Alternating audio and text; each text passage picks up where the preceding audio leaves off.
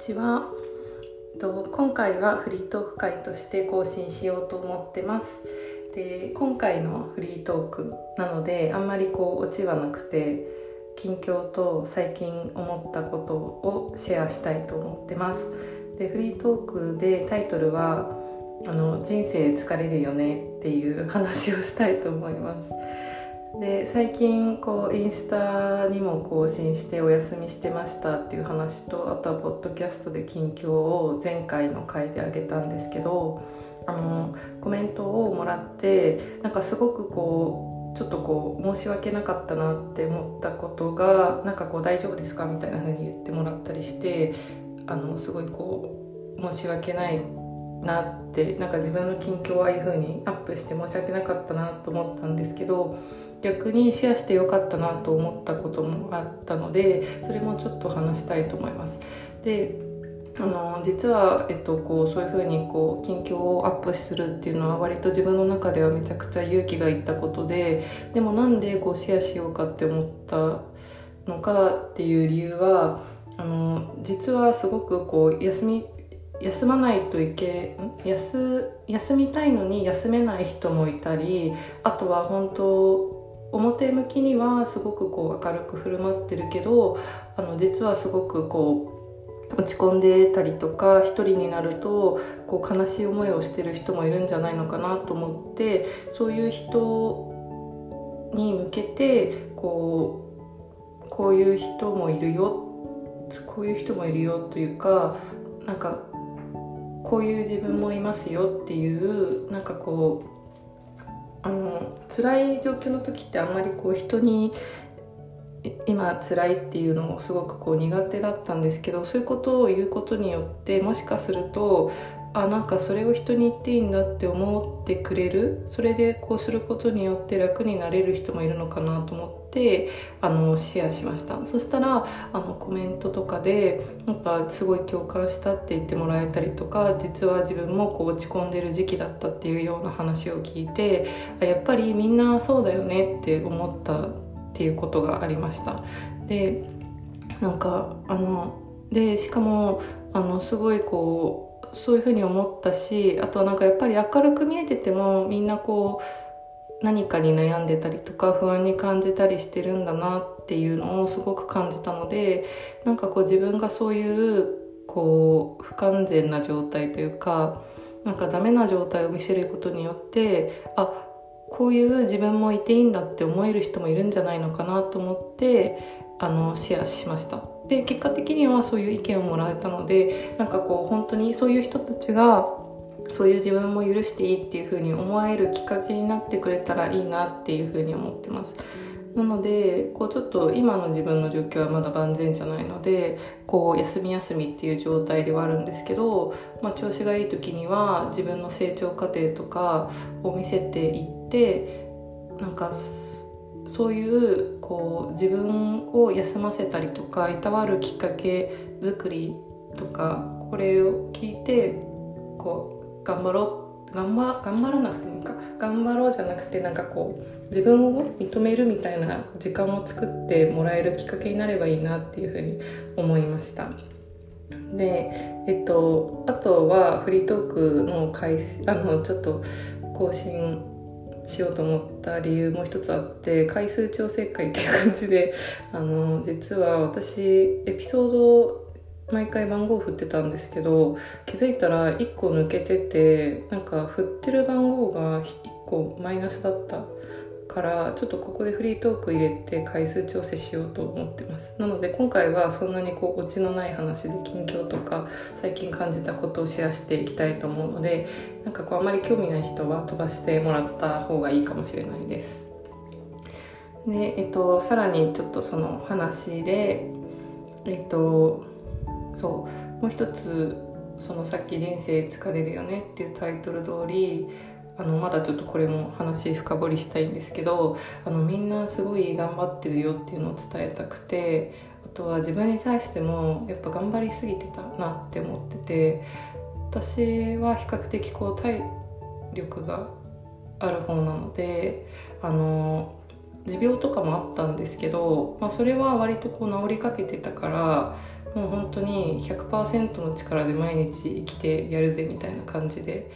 うん、生きてたしこういろいろ仕事をしたりとかも仕事も結構こう頑張らなきゃいけない時期だったのですごいこうブーストをめちゃくちゃかけてた1年だったんですよね。で休み休みはやっぱりそのあのガス欠になったタイミングで休んだりはしてたけどその前回言ったようにもう根本的な解決とかそういうことはできてなかったのでやっぱりこうだましだまし動いてなんか自転車は錆び錆びついてるんだけどあの止ま止まりかけたら油をさしてまたこう一気にこう漕いでいくみたいな状態でとうとうなんか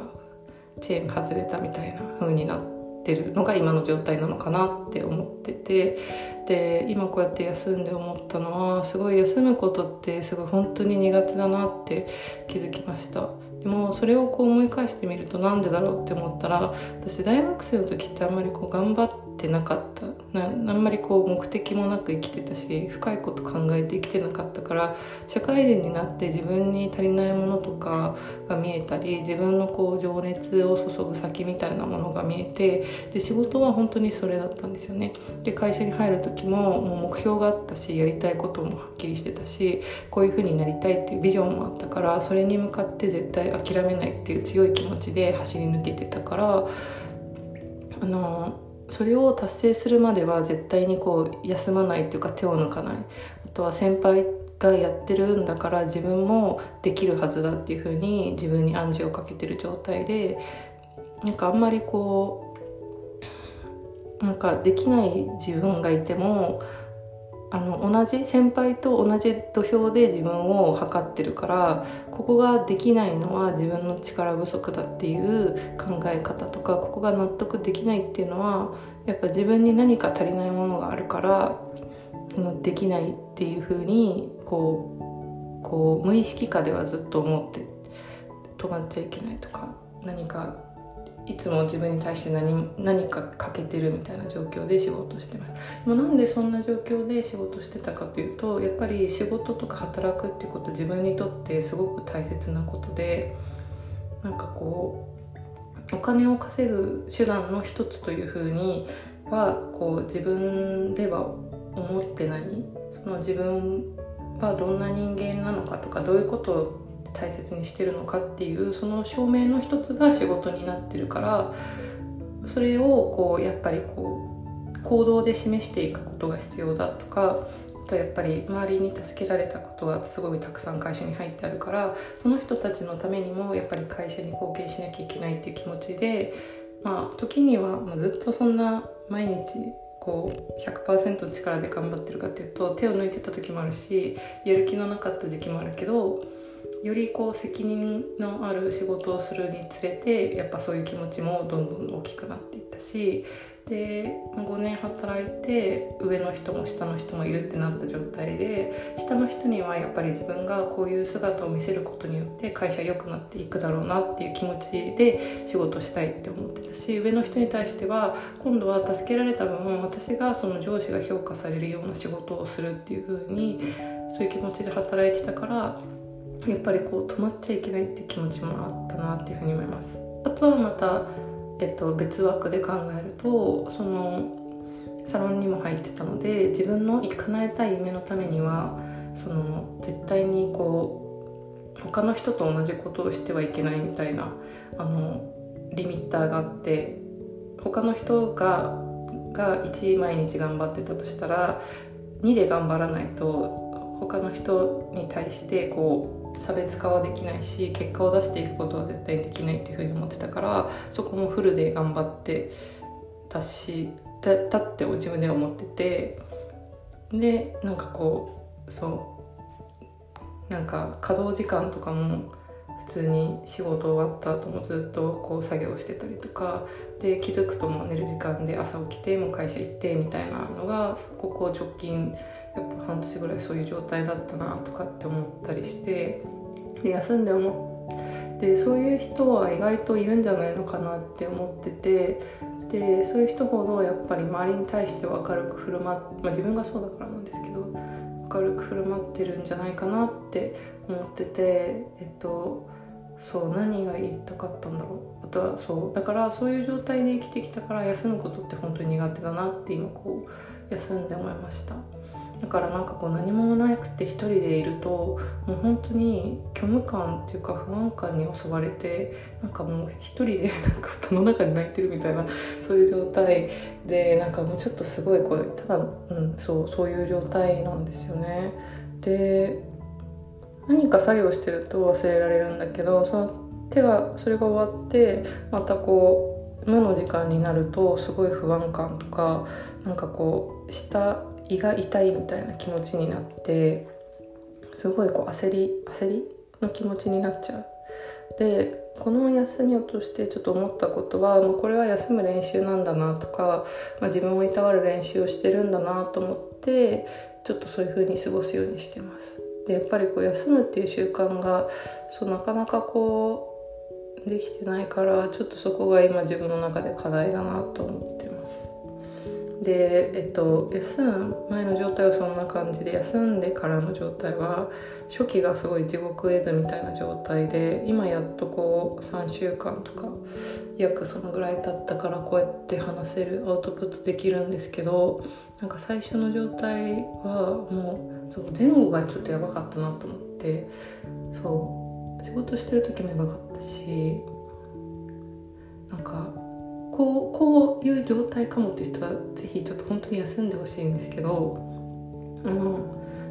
そうお風呂に入らなくなった。お風呂っていうかシャワーにもシャワーも浴びなくなって夜。そう。でもう本当休みの日のとそう。朝とにかくさっと入っても家出るみたいな状態で夜はもう何もできなくて。そう汚いままで寝てたしあとはかい私お化粧するのすごい好きなのにそういうことが全然楽しめなくなってましたね。でそう会社にもその入社して4年目ぐらいまではそう今年入ってからが今年に入ってからじゃない半年ぐらいそうなってから全く化粧しないで会社行ったりとかする日が増えてなんかそれが普段からそういう風なあれだったら、まあ、別にうん、そういう人なのかなって思うと思うけど私はもうなんか化粧が大好きなのにもうその大好きな化粧にさえも時間どんなに時間がなくても化粧するやつなのにそんな人でさえそんな人がもう化粧しないで会社に行ったりとかしてた。そうお客さんに会う日以外は化粧しなかったりとかあとはもう身身なりに気を使えなくなっていったりした時から自分でも自覚がなかったけどあやばくなってたんだなって思ったりとかあとは寝ててもね日中もすごいありえないくらいの眠気と集中力のなさで本当に今日ちゃんと仕事ができたっていう日がなかったし思考が停止なんていうのかな多分忙しすぎてあんまり振り返る暇はなかったけどもう毎日モンスターを飲んでたんですよ。そうそれを飲んでても眠くなるっていうちょっとこう毎日コーヒー6杯とか7杯とか飲んでプラスモンスターとかレッドブルを飲んでても眠かった。そう。で、えっと、ストレス消費に月5万ぐらい使って。それもちょっと今考えると休んでそういう痛みとかなんか体の不調が本当だんだんなくなっていったからもう仕事のストレスが大きかったんだなって今もすごい思うんですけど整体に整体ヘッドマッサージヘッドスパとかあとはあの銭湯スーパー銭湯とかそういうなんかストレス消費ストレスをなくすための消費のお金が月5万とかそのくらい払っててもうこれは結構割となんかただそういうマッサージとか行ってももう次の週にはもう体痛いみたいな状態でだったなってそれもちょっとそう。でもそうそういう体の不調が出ててで結構そのそこそういうのもちょっとよくなかったなって思うそういうサインがありましたね。であとはなんかそのちょっと今自分で見るとゾッとするのが割とこう休むこ休最初は休みますみたいな体の不調で休むっていうのあったんですけどその状態はなんか自分でなぜかビデオを撮って なんでビデオを撮ってるんですかそうなんかテレビ電話をしようと思ったんだ家族で。それで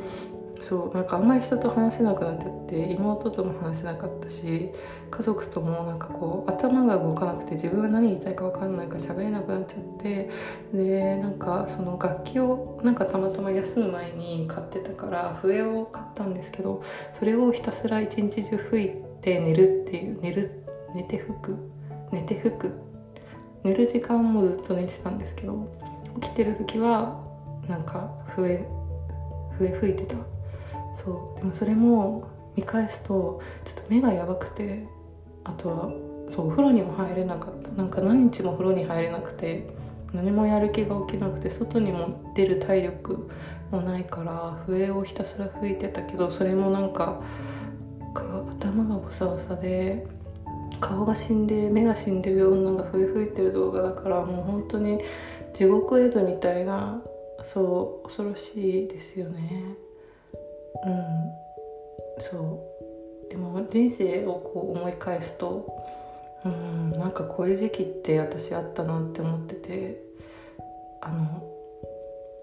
学生時代もう一回体を壊したことがあってその時も病気になったんですけどその時もなんかねすごい爆発したみたいにプツンって切れちゃったことがあったなと思ってそうなんか学習しないじゃん私と思って。まあでもなんかこれこういう話をこうちょっと家族とかにしたら、うん、母親も去年から結構大変な時期が続いてて母親と話して言ってたのはなんか私たちは今乱気流にいるんだよみたいなこと言ってきてお母さんはなんか占いに結構ハマってなんかちょっとやばいやばい占いとかじゃなくてなんか占いするのが好きだからなんかに聞いてくれたらしくて。私たち今乱気流にいるらしいよみたいな。何をしてもうまくいかない時期だからなんかこういう時はそ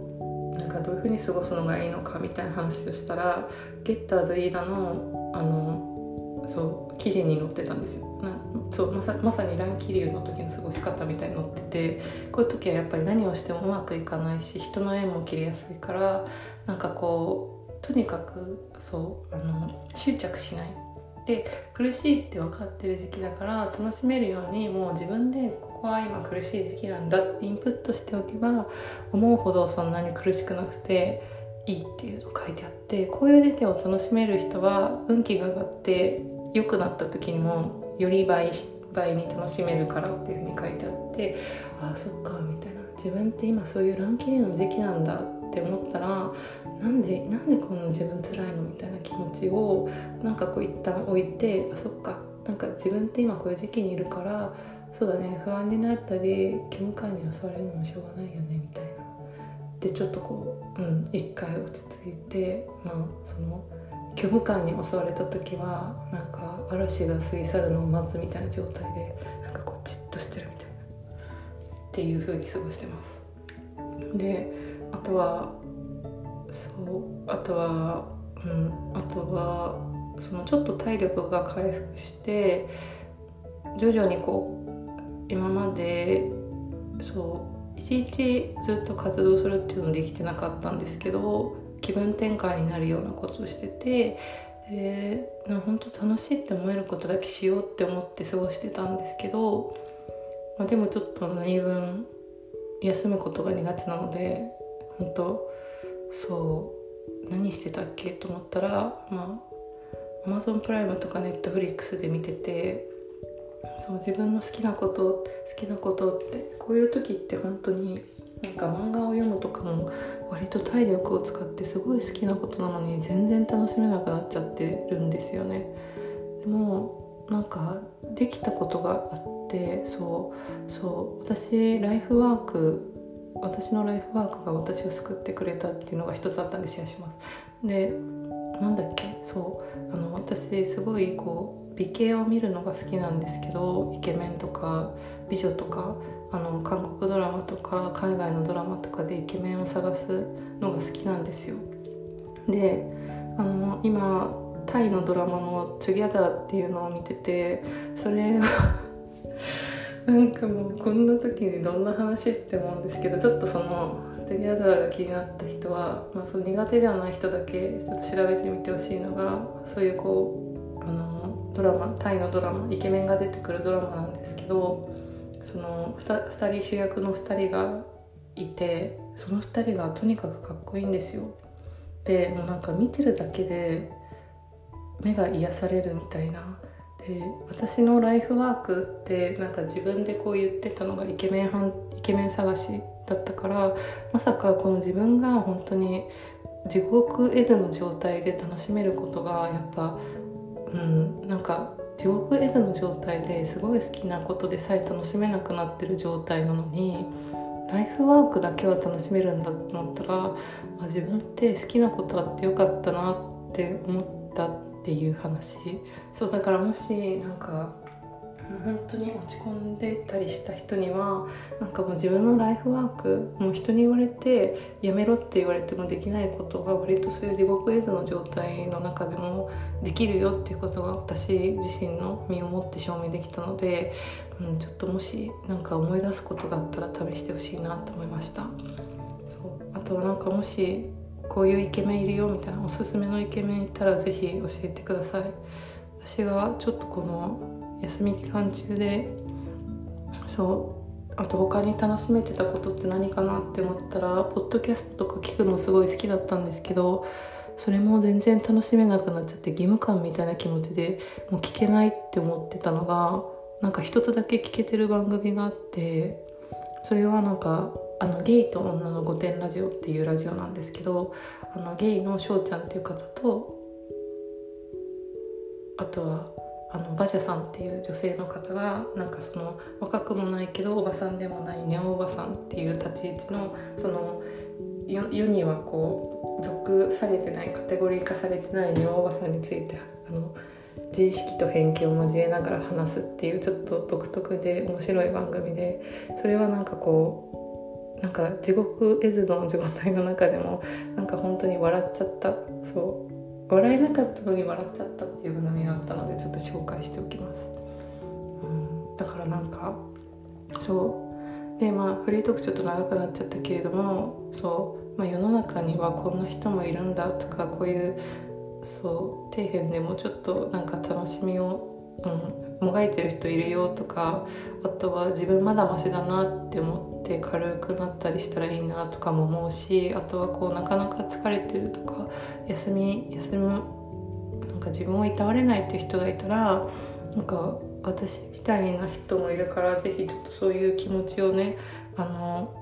こういうふうに思ったみたいな思ってますみたいなことも言って軽くなるのであれば是非ちょっと教えてもらいたいなと思います。